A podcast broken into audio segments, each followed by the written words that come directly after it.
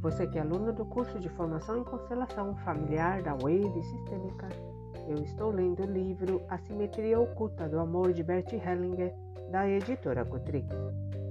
Pergunta: Certo, mas ainda acho que minha dificuldade em acreditar nas mulheres tem algo que ver com o fato de meu pai ter sido abandonado pela noiva. Gostaria muito de compreender isso. Hellinger o caminho direto é o melhor. Trate diretamente com a mulher. Se houver amor, você encontrará um modo de confiar nela. Quando você pensa em todas as coisas que poderiam estar interferindo e teriam algo que ver com o seu pai, está olhando para os seus problemas e deixando de ver a mulher. Eis o seu problema. Se não vir a mulher, ela irá abandoná-lo e com toda razão. Pergunta: Agora está tudo claro. Evitar a superdramatização. Pergunta: Não me agrada que o senhor interrompa frequentemente as pessoas antes que terminem de contar o que lhes aconteceu. É como se o senhor não respeitasse o passado delas. Hellinger. As lembranças são mutáveis e por isso suspeitas. Quando uma pessoa evoca alguma coisa, não quer dizer que a memória esteja acompanhando a realidade. A pergunta é: que lembrança a pessoa escolheu e para quê? Muitas vezes, as lembranças são selecionadas para preservar a condição de vítima ou eternizar um problema tendência que a psicoterapia costuma reforçar. Pense em tudo que a média dos, dos pais faz por seus filhos durante uns 20 anos. Compare isso com as lembranças que os clientes trazem para a terapia. A maioria das vezes, eles escolhem cinco ou seis experiências realmente negativas e esquecem o resto. Quando há um trauma, o fato mais importante é geralmente esquecido: a sobrevivência da pessoa. Quase nunca se leva isso em consideração. Um cliente lembrou que sua mãe queria pular de uma sacada com ele nos braços. Lembrou-se de que ela soluçava e tentava saltar, mas esqueceu-se de que voltara atrás e não o fizera. Alguém pode dizer: Minha mãe quis abortar-me. O fato mais importante de que ela decidiu não abortar é esquecido. Mas o que de fora, tentada a fazê-lo, é lembrado. Desculpa, eu vou ler de novo esse, esse, esse parágrafo. O fato mais importante de que ela decidiu não abortar é esquecido, mas o de que fora tentada a fazê-lo é lembrado. As lembranças são frequentemente uma armadura moral que ajuda a preservar determinada condição e prevenir mudanças. Aqui, porém, estamos muito mais interessados no desarmamento. Pergunta: logo após uma comovente constelação familiar, em tom de dúvida e desafio. A constelação mudou realmente alguma coisa? Minorou por acaso o sofrimento do cliente? Hellinger para o interrogante. Essa pergunta é uma intromissão. Você não lhe deu tempo sequer de digerir sua experiência. Para o grupo. A pergunta não passa de uma crítica disfarçada se o cliente lhe prestasse atenção, ela o desviaria da experiência que acaba de ter. A pergunta revela falsa curiosidade e ameaça a eficácia do trabalho. A curiosidade é destrutiva quando queremos saber mais do que necessário para uma ação eficaz. O que ele experimentou já é suficiente para ele. Se tivesse de responder à pergunta precisaria isolar-se de sua experiência e apelar para a mente racional a fim de formular uma réplica de modo que o efeito do trabalho seria interrompido. Não se pode nem mesmo inquirir sobre resultados a longo prazo sem diminuir o efeito do trabalho. E tentar saber se uma intervenção em psicoterapia foi ou não bem sucedida desgasta sua potência. Como que, como em que será que aconteceu depois de, dos nossos últimos trabalhos? Sem dúvida, é necessário investigar cientificamente a eficácia de certas abordagens, mas isso é diferente da curiosidade durante a terapia. Estou falando da atitude interior do terapeuta. Muitas vezes os terapeutas são tentados a fazer perguntas desse tipo, quando na verdade o que querem é a confirmação de um bom trabalho. Essa atitude distorce as percepções e a autoimportância do terapeuta. Havendo mudança positiva, o terapeuta imagina que a provocou, quando apenas desempenhou nela um papel secundário. Se vocês conseguirem visualizar a situação terapêutica como parte de um movimento maior, no qual encontram alguém dão-lhe alguma coisa e vão embora. Então todos estarão realmente livres. Importante é o encontro, não o resultado terapêutico. Isso ajuda muito no trabalho. Pergunta: Com relação ao seu trabalho, hesito entre a curiosidade e o ceticismo. Hellinger: Nem a curiosidade nem o ceticismo ajudam. Há dinâmicas que funcionam e dinâmicas que não funcionam. Trabalhamos com as que funcionam. Vou lhe contar uma história sobre a curiosidade. O homem que queria saber tudo.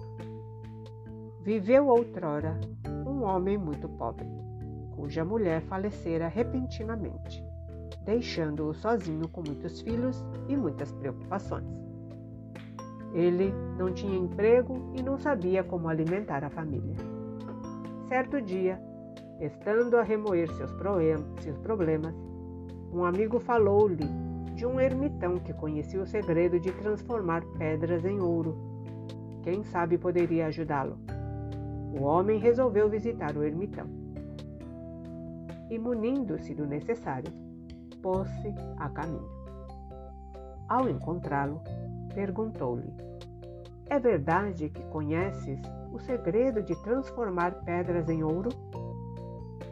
Sim, é verdade, respondeu o outro. E poderás ensinar-me esse segredo? Claro, não é difícil. Na próxima lua cheia, vai até o primeiro vale ao norte daqui.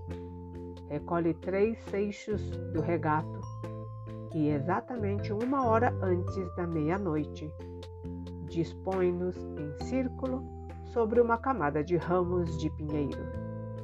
Em seguida, esparrama estas cinco ervas.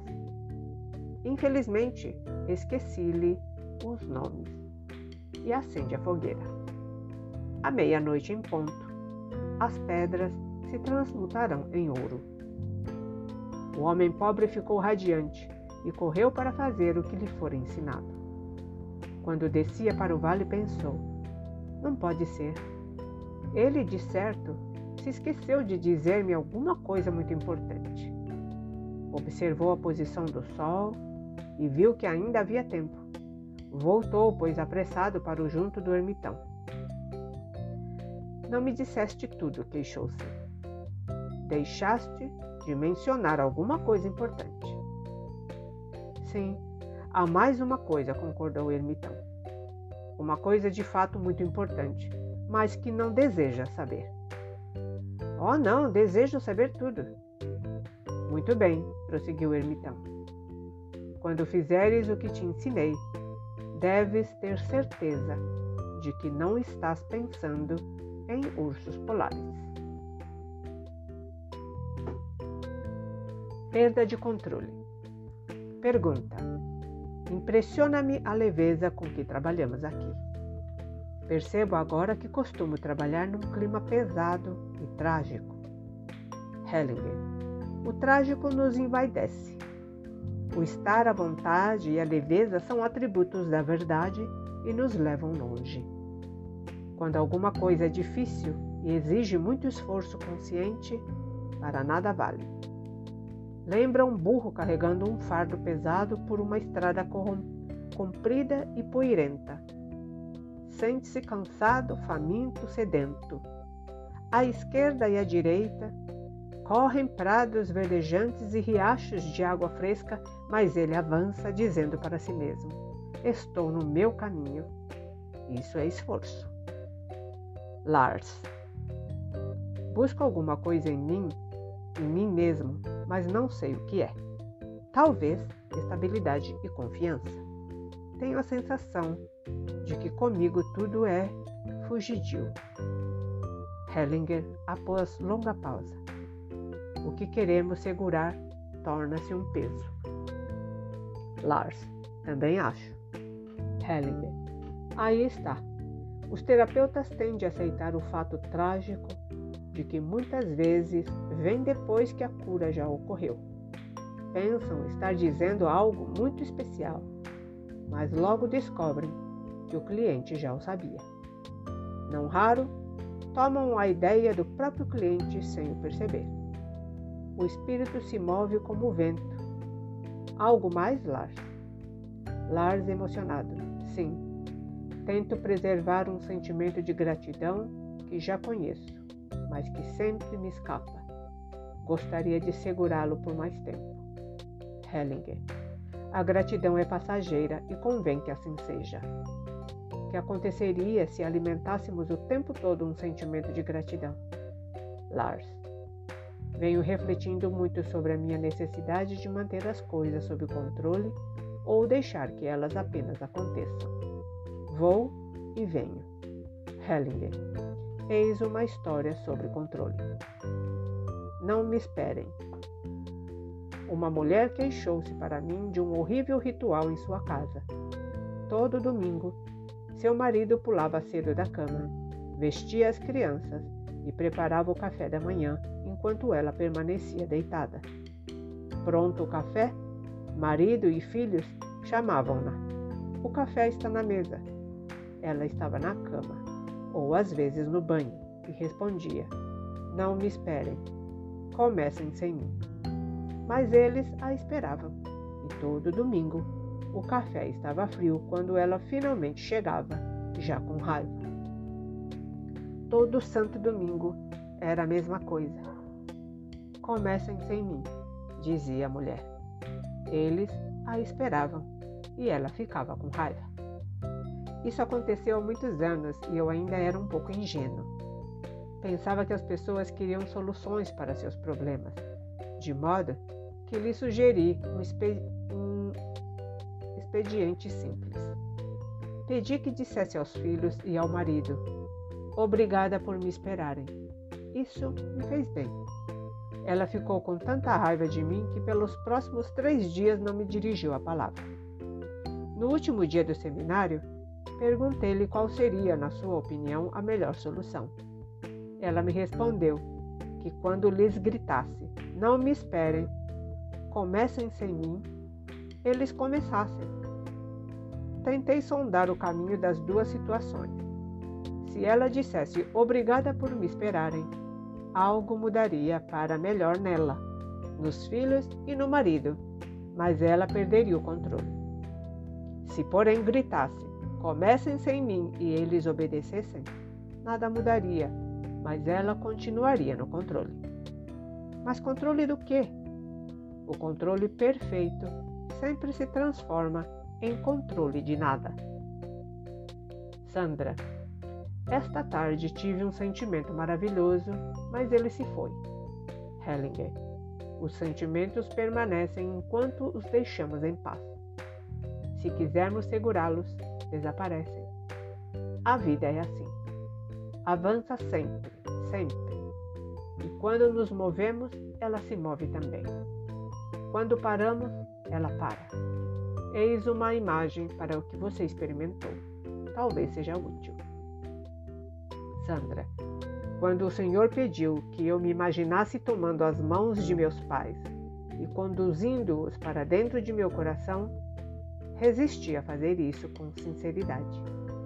Queria, mas não conseguia. Hellinger. Muitas pessoas têm medo da felicidade, medo de dar o passo decisivo para onde possam sentir a profundidade de seu amor. O amor profundo traz ao mesmo tempo alegria e dor. Estas caminham juntas, intensa e inseparavelmente. Fugimos do abismo do amor porque receamos a dor que o acompanha. A alegria que sentimos nesse tipo de amor não é exuberante, mas plena, calma e profunda. Contudo, embora profunda, muitas vezes assume leveza, a leveza do ser.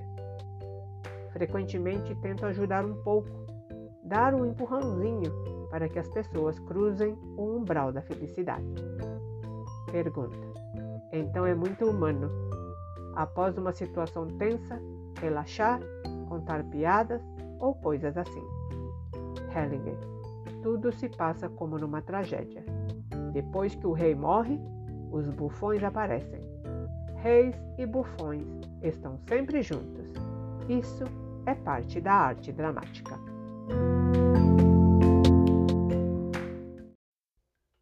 Olá, você que é aluno do curso de formação em constelação familiar da Wave Sistêmica eu estou lendo A Simetria Oculta do Amor de Bert Hellinger, da editora Cutrix. A validade das sugestões terapêuticas. Pergunta: Aprecio bastante sua maneira eficiente de trabalhar. O senhor vai fundo nas questões existenciais e isso tem um forte efeito. Funciona. Na terapia que pratico, fala-se muita coisa inútil e estranha ao assunto. Refleti sobre isso e descobri que evito fazer sugestões como o senhor, porque tenho receio de dar a impressão de ser dono absoluto da verdade. Hellinger. Vou lhe contar um caso sobre a força das sugestões terapêuticas. Havia uma jovem em um de seus seminários realmente muito bonita. Sentia-se, porém, compelida a ajudar os homens e pensava eu, isso lhe era prejudicial. Ligara-se a um homem que já fora casado três ou quatro vezes, tinha dois filhos e já estava com quase 40 anos, ao passo que ela com 23 ou 24. Disse que desejava ajudá-lo, mas o que me preocupava era justamente essa necessidade de ajudar. De sorte que a aconselhei a abandoná-lo. Dois meses depois, ela escreveu-me. Dizia que eu estava certo, que aquele não era o homem ideal para ela. O relacionamento se deteriorara e ela o deixou conforme eu sugerira. Depois, compreendeu que o amava e voltou atrás. Hoje estão casados e felizes. Basta quanto à verdade absoluta das sugestões terapêuticas. Podem soar definitivamente, mas o que as pessoas fazem com elas é outra coisa. Ouço às vezes: como pode dizer uma coisa dessas? Por exemplo, quando declarei a Ed que ela arruinara suas chances de ter um bom relacionamento por causa dos muitos abortos que fizera. Essa frase foi absolutamente ultrajante. Mas digo coisas assim porque não tenho intenção alguma de controlar ou mudar as pessoas. Se eu tivesse dito uma frase polida, ela voltaria a seus negócios como sempre. Não encontraria seu próprio rumo. Da forma como aconteceu, teve de refletir sobre onde estava, sobre o que era certo para ela. Não quero saber mais nada a respeito do que Ed faz ou deixa de fazer, pois não é da minha conta. Nem sequer é importante. A disposição de ser plenamente outro para alguém é uma forma de confiança e respeito profundos. Acho que o que digo é certo quando digo, mas não acredito no que digo. Há uma grande diferença. Trata-se para mim de uma percepção momentânea. A melhor de que eu sou capaz, mas decreto não arriscaria minha vida por ela. Digo o que vejo e porque levo isso a sério. Deve ter algum efeito. Deixar de dizer o que se vê e achar isso de respeito ao próximo é apenas uma forma de covardia. O bom terapeuta é como o bom líder. O bom líder observa o que o povo quer e depois ordena-lhe que faça. O bom terapeuta percebe para onde aponta a energia do cliente e, em seguida, recomenda-lhe tomar o rumo, de qualquer modo ele já tomou. Que de qualquer modo ele já tomou. Pergunta: O Senhor se mostra muito autoritário quando pede que as pessoas repitam certas frases. É como se lhes determinasse o que fazer. Hellinger: Sim, na aparência sou muito autoritário. Entretanto, o processo real é bem mais complicado. Estou constantemente observando, tentando descobrir aonde as pessoas querem chegar e em que ponto se, se imobilizaram. Em caso de dificuldades sistêmicas, os clientes não conseguem por si mesmos encontrar as frases que libertam. Isso requer, requer um conhecimento da dinâmica dos sistemas que eles em geral não possuem. Se atino com uma frase que talvez lhe seja útil, solto-a como um balão de ensaio e analiso cuidadosamente o que acontece. Se não acertou, deixo que o próprio cliente me conduza a outra. Trata-se de um método de tentativa e erro. Todos percebem imediatamente se encontramos as frases capazes de ajudar. O cliente me conduz e eu faço tudo para segui-lo fielmente. Pergunta: Sabe que muita gente pensa que o senhor está tentando ser um guru? Hellinger: Sim, já me contaram isso, mas não me preocupa porque finalmente descobri o que é um guru. Durante um seminário, o grupo subiu uma montanha para festejar num restaurante lá em cima. Quando se dispunham a voltar para casa, já estava escuro e não conseguiam encontrar o caminho. Um deles, que também não enxergava coisa alguma, tomou a mão de outro e formaram uma corrente. Depois que chegaram em segurança ao seu destino, pensaram que aquele homem era um guru. Aceitar responsabilidade versus assumir responsabilidade. Pergunta: tenho pensado muito no processo de submissão ao destino, de deixar que as coisas aconteçam. Isso é especialmente importante para mim, pois está ligado ao senso de responsabilidade para com os clientes que me procuram em busca de ajuda. Sinto um enorme vazio quando penso em afrouxar as rédeas e abandoná-los a seus próprios processos quase entro em pânico, receando não haver nada que me possa ajudar. Hellinger, quando você aceita a responsabilidade que vem do sistema do cliente, é ajudado pela dinâmica sistêmica. Mas responsabilidades assumidas em virtude de uma exagerada autoimportância têm efeito negativo, tanto para o terapeuta quanto para o cliente. Pergunta: mas a responsabilidade já não está implícita no fato de eu ter uma profissão cujo objetivo é ajudar? Não tenho de prestar auxílio aos que disso necessitam? A distinção que você faz me escapa. Hellinger. Ceda apenas a sensação que diferencia o ato de assumir a responsabilidade para ser importante e aceitar a responsabilidade oferecida pelo sistema do cliente. Sempre que rejeito uma responsabilidade oferecida, sinto uma espécie de entrave na alma. Faço parte de um todo sistêmico maior e não posso agir como se não pertencesse a ele. Só tenho uma liberdade, a de dizer sim. Quando aceito a responsabilidade, minha alma se expande ainda mais. Por outro lado, se estou inflado de orgulho, e saio à cata de uma responsabilidade que não me procurou, aparto-me das forças que regulam o sistema. Pergunta: Tenho refletido muito sobre humildade e arrogância. Hellinger: Quero contar-lhe um segredo. Você pode ser humildemente arrogante. Isso resume a humildade. Não se deve esquecer a coragem na humildade. Toda grande decisão tem de ser tomada com temor e tremor e com humildade. Não obstante, toda grande decisão parece arrogante.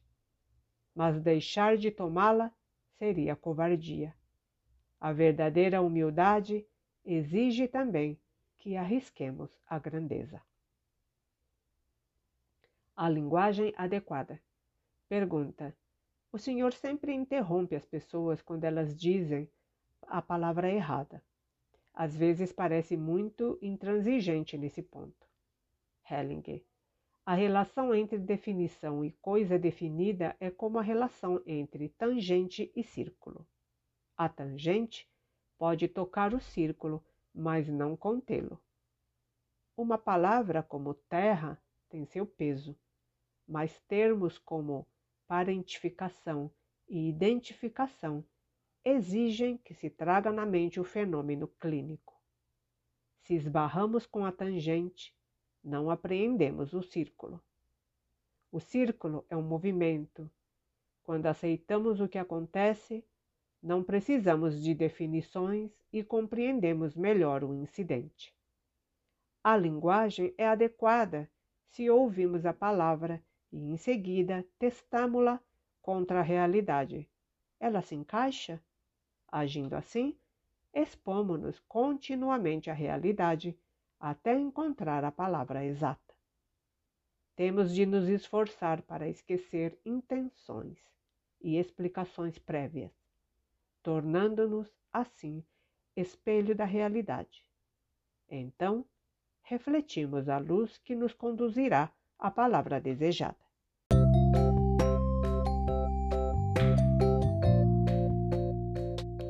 Olá, você que é aluno do curso de formação em constelação familiar da Wave Sistêmica, eu estou lendo o livro A Simetria Oculta do Amor de Bert Hellinger, da editora Cutrix. Transcrito: Vínculos na família de origem 2. Segue-se a transcrição de um seminário em Heidelberg, Alemanha, em 1994. Bert Hellinger trabalhou com um círculo interno de pacientes gravemente enfermos, acompanhados de seus médicos ou psicoterapeutas enquanto um grupo maior de profissionais de saúde mental observava. Aqui, Hellinger trabalha com os pais de uma criança com séria moléstia renal. Hellinger, Hellinger para os pais. Convido-os a vir sentar-se ao meu lado e contar-me o que trouxe aqui. Pai, viemos porque há cerca de nove meses descobrimos que nosso filho de oito anos de idade tinha uma doença nos rins. Os médicos alegaram que nada podiam fazer, mas que havia a possibilidade de cura espontânea. Nós dois achamos uma constelação familiar, achamos que uma constelação familiar poderá ajudar-nos, nem que seja um pouquinho. Hellinger para a mãe. Concorda com isso? Mãe. Sim, concordo com o que meu marido disse e espero que encontremos alguma coisa capaz de ajudar nosso filho. Hellinger trabalharemos com a sua família atual. Quantos filhos tem? Pai. O mais velho, que contraiu a doença, está com oito anos. O segundo é uma menina com quase cinco. E o caçula, um menino que ainda não fez três. Hellinger. Algum de vocês já foi casado antes ou manteve um relacionamento significativo de longo prazo? Mãe. Nenhum de nós foi casado antes e nenhum manteve outro relacionamento. Mas agora me lembro de que tivemos um filho natimorto há cerca de 15 anos. Hellinger, um filho natimorto? Qual era a posição na família? Mãe, foi o primeiro. Morreu no dia em que deveria nascer, ainda no ventre. e veio ao mundo já sem vida. Hellinger.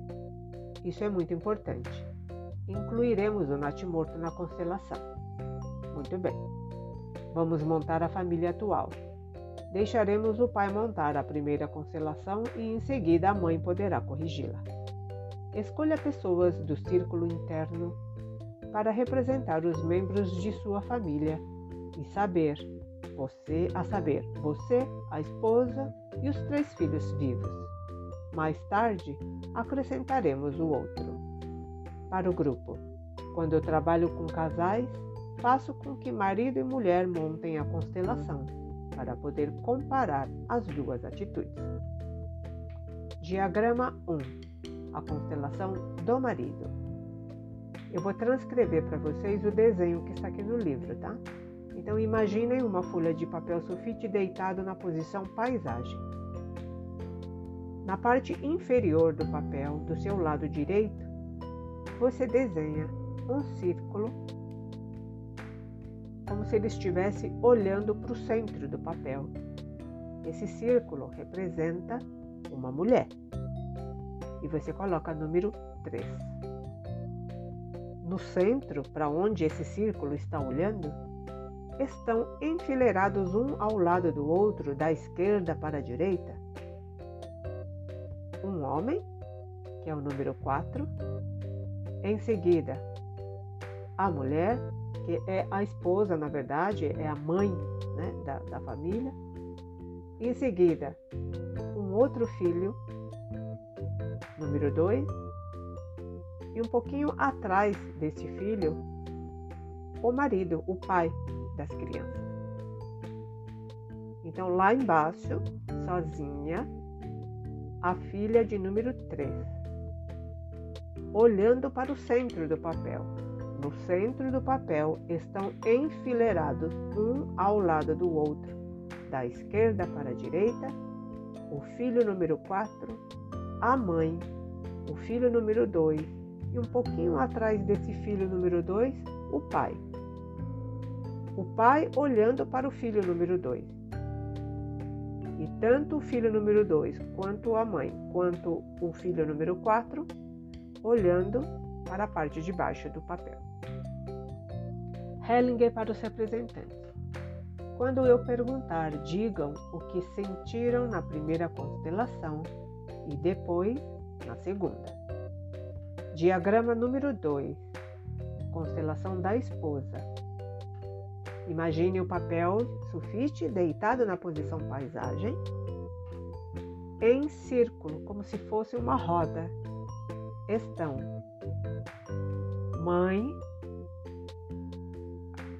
a esposa, né? O marido, do lado da, eu vou descrever da esquerda para a direita, um círculo, tá? A esposa, o marido, a filha número 3, o filho número 2 e o filho número 4. Para o representante do pai, como foi para você? O pai, no princípio, senti uma pressão no peito, uma pressão realmente forte, que aumentou quando o filho mais velho foi acrescentado. Senti a necessidade de esconder-me ou ir embora mal podia respirar. Agora, com a segunda constelação, a pressão no peito continua, mas já me sinto um pouco melhor. Hellinger, que diz o filho doente? Representante do filho doente. Senti-me um tanto esquisito na primeira constelação, com vontade de desaparecer. Eu percebia com muita intensidade a proximidade de meu pai e isso me deu dor de cabeça. Hellinger e a filha, o que diz? Terceiro filho. Eu estava bastante solitária na primeira constelação. Queria muito agarrar meu irmão mais velho e levá-lo embora.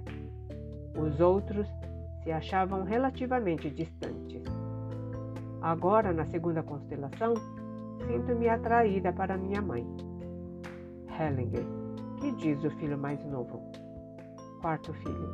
A princípio senti-me inteiramente confuso, num perfeito caos. Agora estou ótimo. Hellinger para a mãe. Acrescente o filho morto à constelação.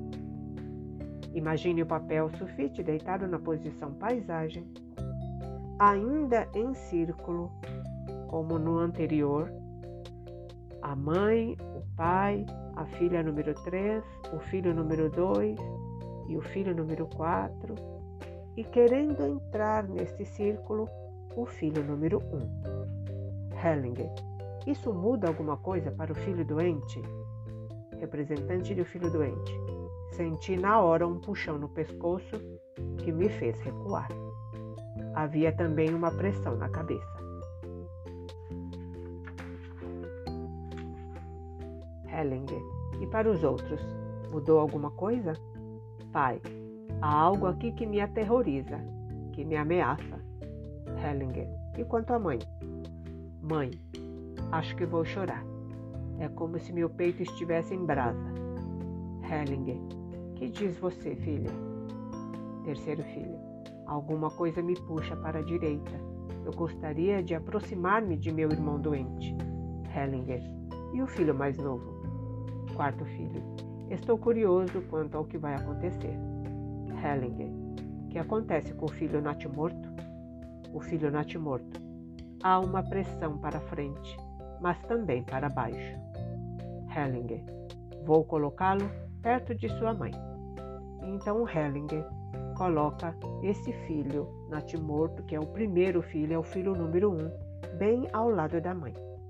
Hellinger para o representante do natimorto. E agora, como se sente? Filho natimorto. Melhor. Quero virar-me para minha mãe. Mãe, será melhor para mim também. Sinto-me muito triste, mas melhor. Pai, isso é bonito de ver. Hellinger, está bem. Vou providenciar algumas mudanças. Imaginem a folha de papel sulfite deitada na posição paisagem. Lá no alto do papel, um ao lado do outro como casal, a esposa e o marido. Logo à frente deles, o primeiro filho, o natimorto.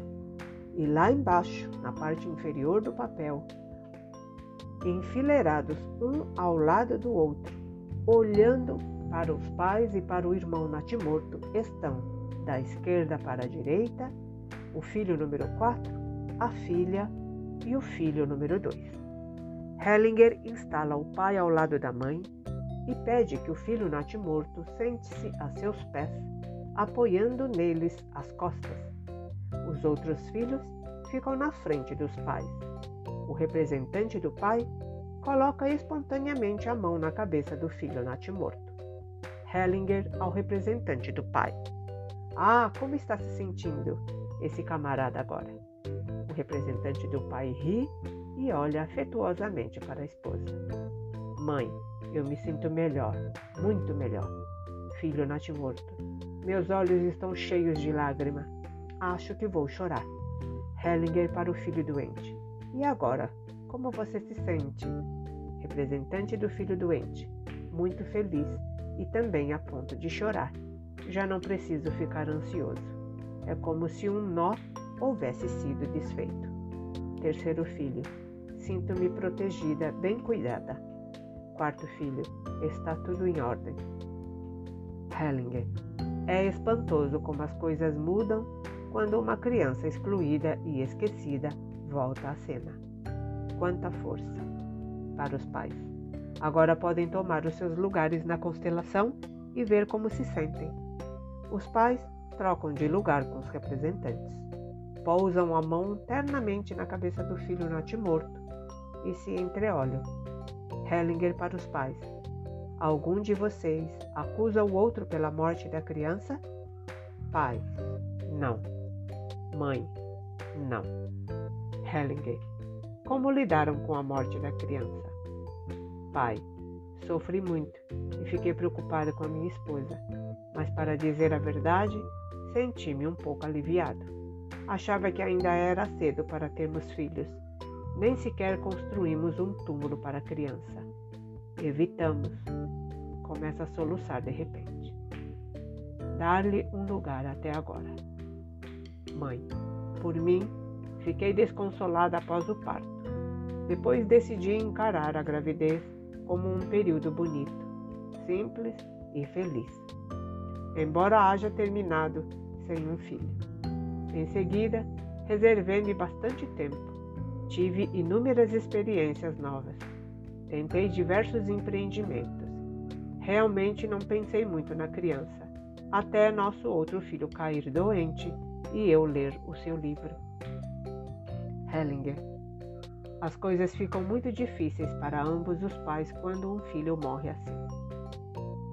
Mas, se conseguirem aceitar essa morte como parte de seu destino comum, ela terá significação e irá lhes dar força. Olhem um para o outro agora com a intenção de carregar juntos esse fardo e deem ao filho um lugar em seus corações. O primogênito morto une vocês e continuará a uni-los no futuro. Com ele no coração, olhem agora para o filho doente, com o mesmo sentimento. Ele deve saber a respeito do irmão mais velho, e vocês precisam fazer com que a criança morta encontre um bom lugar na família. Isso parece acertado? Pai, sim. Mãe, sim. Hellinger, então, como os outros filhos estão se sentindo neste momento? Representante do filho doente, continua a lutar com as lágrimas, mas elas estão aos poucos estancando. Terceiro filho, estou triste. Quarto filho, estou contente. Hellinger para os representantes. Ótimo. É tudo por hora. Podem sentar-se e obrigado.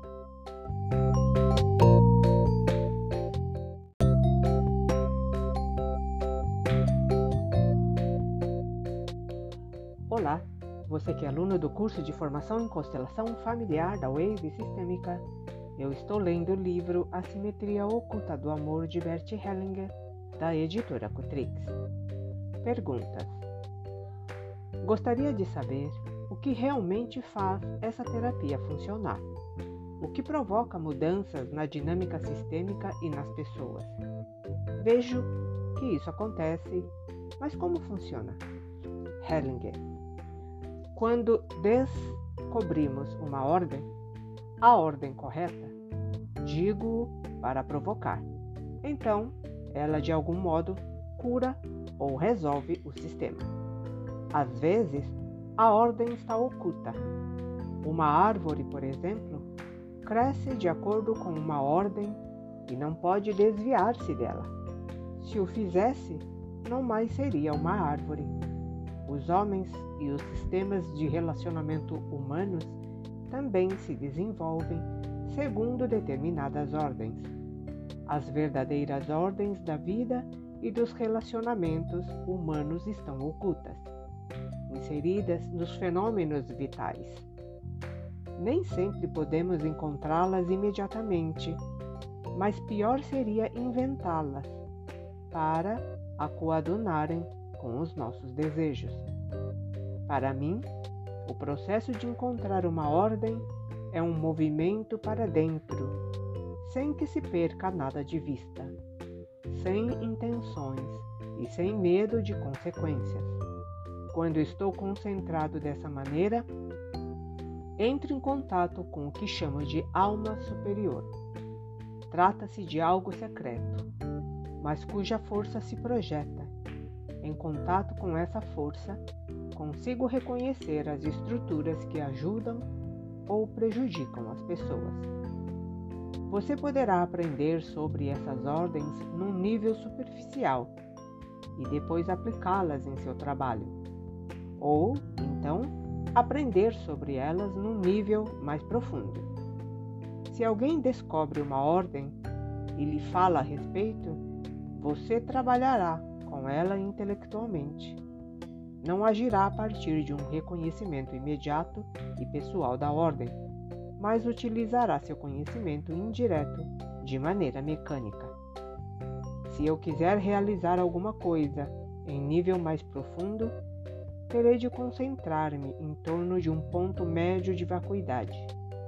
Uma vez concentrado nesse vazio, entre em contato com uma força curativa que não posso explicar, mas cujos efeitos são visíveis. Percebo imediatamente pela reação das pessoas se estive ou não em contato. Se o que disse provocou nelas um movimento ou apenas lhes estimulou a curiosidade, as objeções, as perguntas. Só assim podemos dizer que estivemos em contato com uma ordem. Pergunta: O Senhor disse que quando perdemos o amor, o sistema se desorganiza. E quando o reencontramos, o sistema volta à ordem. Terei compreendido bem? Hellinger. Consideramos valioso e significativo tudo o que assegura a unidade e a continuidade de crescimento dos sistemas nos quais vivemos. Por isso, as ordens sempre precedem os valores culturalmente relativos e têm prioridade sobre eles. Não posso modificar as ordens naturais por causa de preferências pessoais, dizendo acho que este é o valor supremo e que as ordens naturais devem acomodar-se a ele. Ao contrário, os valores pessoais é que devem ajustar-se às ordens naturais. Também o amor segue as ordens naturais. A expressão do amor acontece quando reconheço que o outro tem tanto quanto eu, o direito de pertencer ao grande todo e o trato de conformidade com essa noção. Um senso profundo de comunidade se desenvolve a partir desta afirmação recíproca. Este é o amor que reconcilia. Mas existem outras formas de amor. Por exemplo, o amor oriundo dos vínculos, que a criança manifesta quando, sem entender ainda as conexões superiores do mundo, apega-se a todo custo à mãe ou ao pai, mesmo se estiverem mortos. Essa é a origem da dinâmica. Vou segui-lo na morte, ou quero ficar com você, mesmo na morte. No entanto, é uma dinâmica que prejudica o sistema familiar obriga os outros a quererem seguir um morto em vez de ficar com os vivos. Todavia, se a criança reconhece que o pai que deseja acompanhar na morte continua presente, vive e tem um lugar em seu coração, esse pai vê confirmado o direito de ser amado, ainda que esteja morto. Então o filho pode exigir também o pleno direito de fazer parte da família e ser amado dirá ao pai: Seja bonzinho comigo por mais algum tempo. Eis a diferença entre o amor menor e o amor maior. Algumas intervenções úteis. As constelações familiares desenvolvem-se em três fases e criam duas imagens diferente, diferentes do sistema familiar uma imagem da dinâmica destrutiva e outra da solução. A primeira fase da constelação apresenta as lembranças e imagens interiores do cliente, sendo um quadro altamente subjetivo e pessoal das dinâmicas ocultas que operam na família. Ela fornece uma representação visual dos modos pelos quais o sistema familiar continua a influir nos sentimentos e atividades do cliente. A primeira fase gera uma hipótese de trabalho a respeito da dinâmica sistêmica em ação no seio da família. As reações dos representantes dão informações suplementares, suplementares às do cliente. A combinação de suas reações com as imagens visuais da constelação e as informações do cliente, constitui uma base melhor para a busca de soluções do que apenas as suas lembranças e imagens interiores. Uma vez esclarecida a dinâmica oculta, é possível procurar uma solução. Na segunda fase da constelação, iniciamos a busca lenta, em forma de tentativa e erro, de uma imagem de equilíbrio sistêmico e solução com amor. Essa nova constelação permite ao cliente ver e sentir uma possível opção de cura. A fase final do trabalho é uma constelação que gera a imagem da realidade possível. A simetria oculta do amor, em que todos os membros da família ampliada têm um lugar e uma função. Ela é benéfica quando os clientes conseguem permitir que essa nova imagem trabalhe neles, modificando gradualmente a sua antiga realidade pessoal. Às vezes, as constelações de solução chegam a afetar outros membros da família e os demais participantes do grupo.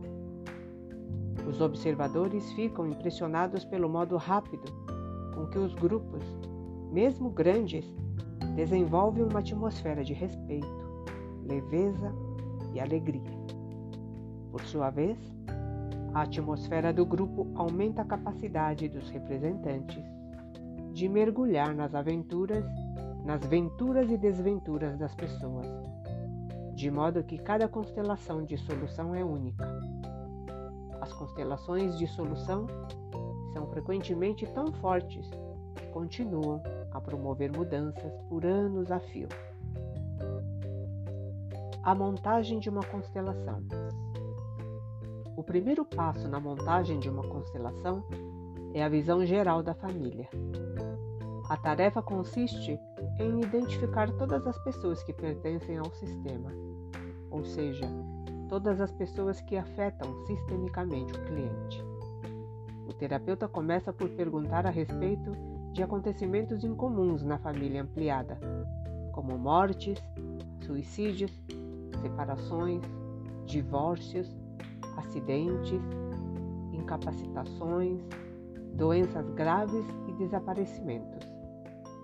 Descrições de caráter e avaliações de pessoas são interrompidas porque essas informações influenciam os representantes e interferem em suas reações espontâneas à constelação.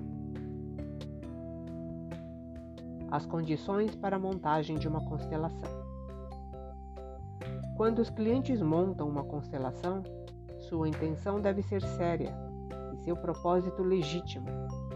Interesses frívolos e curiosidade leviana não geram a sensibilidade e a atenção necessárias para distinguir projeções pessoais de efeito sistêmico. O efeito de uma constelação pode ser muito profundo. Por isso é importante uma atmosfera grupal de cooperação atenta. Os participantes não devem dizer nada enquanto são posicionados. E o mesmo se aplica às pessoas encarregadas de posicioná-los.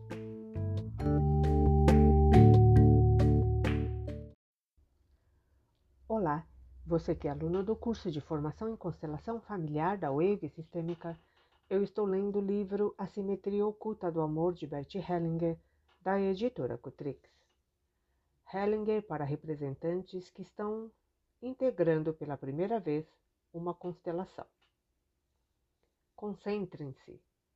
Esqueçam seus problemas pessoais, suas intenções, seus objetivos. Apenas tomem consciência dos sentimentos e sensações que vão surgindo à medida que tomam seus lugares. Procurem notar também as mudanças operadas em vocês quando outros são trazidos para a constelação. É essencial não tentar imaginar o que deveriam sentir neste ou naquele lugar, com base no que se vê ou acredita. Confie em suas reações físicas.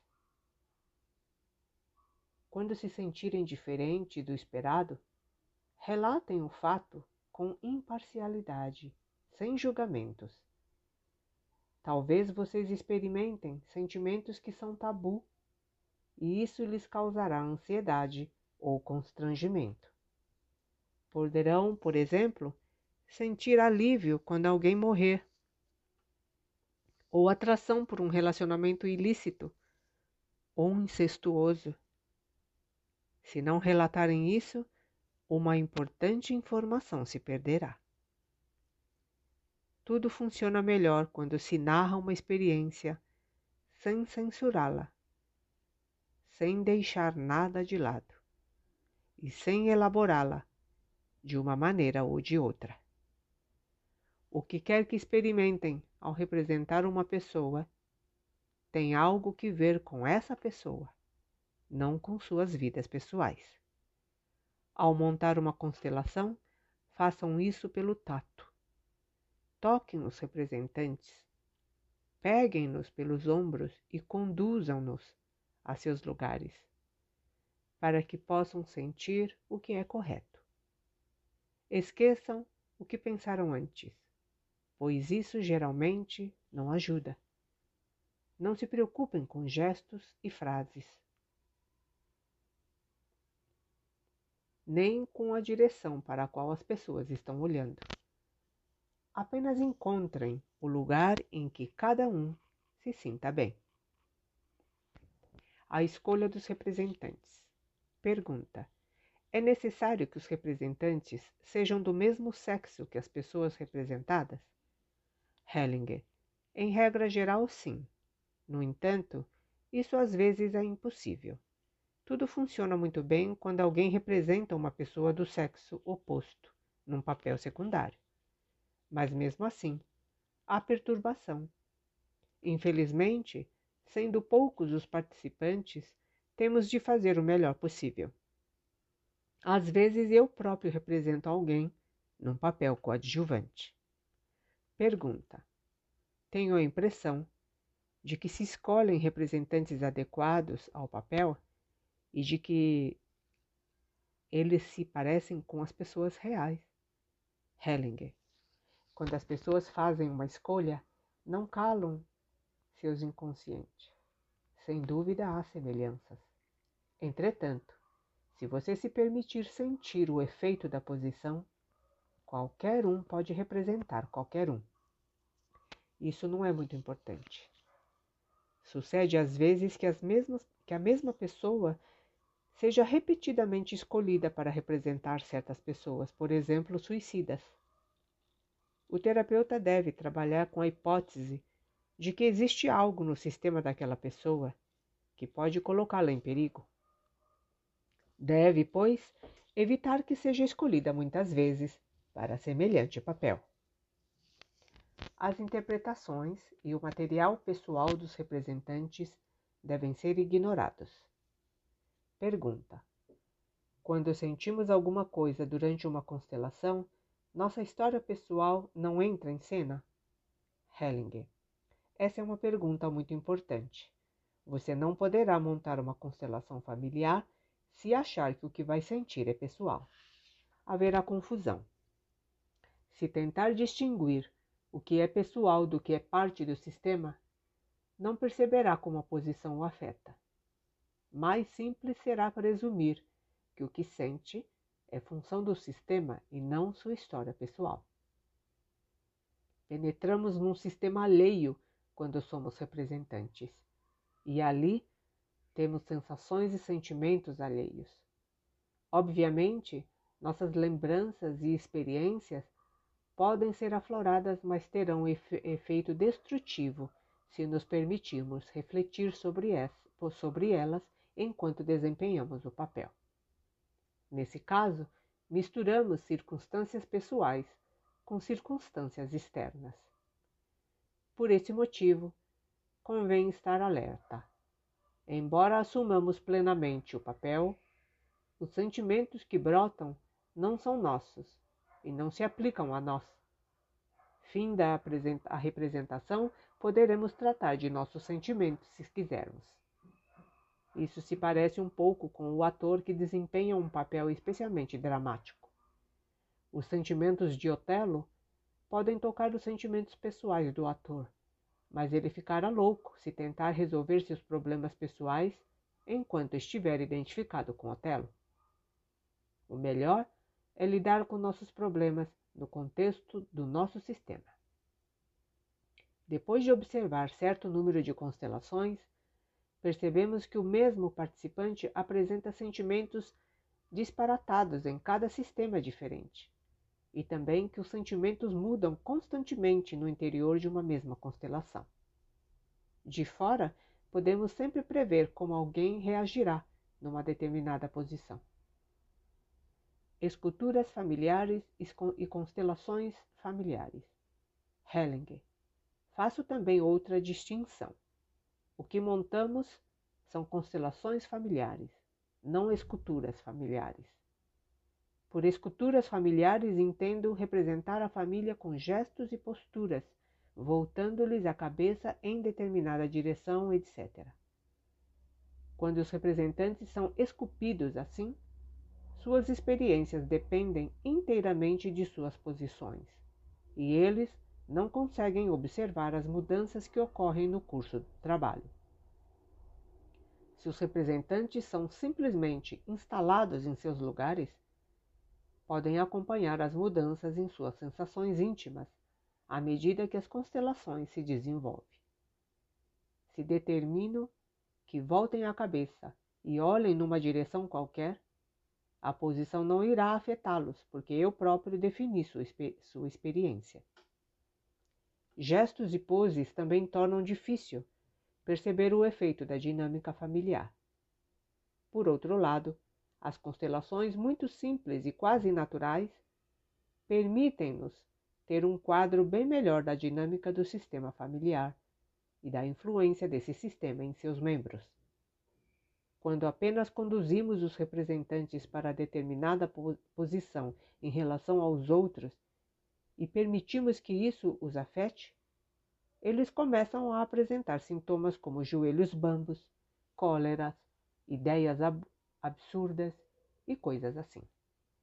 Nesse caso, recebemos informação de um nível diferente e não só dos conceitos conscientes do protagonista. Pergunta: Quando participei da constelação, minhas mãos estavam simplesmente geladas. Pensei que fosse por causa da ansiedade de representar o papel, mas talvez fizesse parte do sistema. Hellinger. Sim, a informação é importante. Você precisa agir como se no momento de penetrar no sistema não mais fosse você mesmo, e sim outra pessoa cujos sentimentos está assumindo. Não aplique a você o que sentiu no papel sem sequer pense, nem sequer pense, talvez isso seja um indício de que há algo semelhante em mim. Você precisa, para isso, de uma certa disciplina. Paul, referindo-se a uma constelação específica. Quando vejo pais e filhos em confronto, Hellinger interrompendo, isso é uma interpretação. Você acha que houve confronto porque eles estavam de frente uns para os outros na constelação. É um grave engano. Paul. Mas é assim que sinto. Hellinger. Não, não é. É assim que você interpreta. Em nosso trabalho, temos de ser absolutamente precisos. Você só poderia ter tido esse sentimento se houvesse participado da constelação. Os representantes não se sentiram em confronto. Eis um dos princípios mais fundamentais do trabalho com constelações. Precisamos resistir à tentação de tirar conclusões sobre o sistema como um todo com base no que supostamente iríamos sentir. Paul, isso significa que devo colocar-me na posição do cliente a fim de compreendê-lo? Hellinger, não, não. Você jamais conseguirá estabelecer uma conexão de empatia com seus clientes e se identificar completamente com eles. Vai precisar de atenção e de distanciamento para conseguir a verdadeira empatia. Se entrar em contato com uma pessoa com esse tipo de atenção, quase sempre perceberá o que ela está sentindo. Sobretudo, perceberá o que é necessário para a solução. Buscar uma solução exige um tipo de atenção muito diferente da que emprestamos à pergunta: qual é o problema? Não há empatia quando se buscam problemas.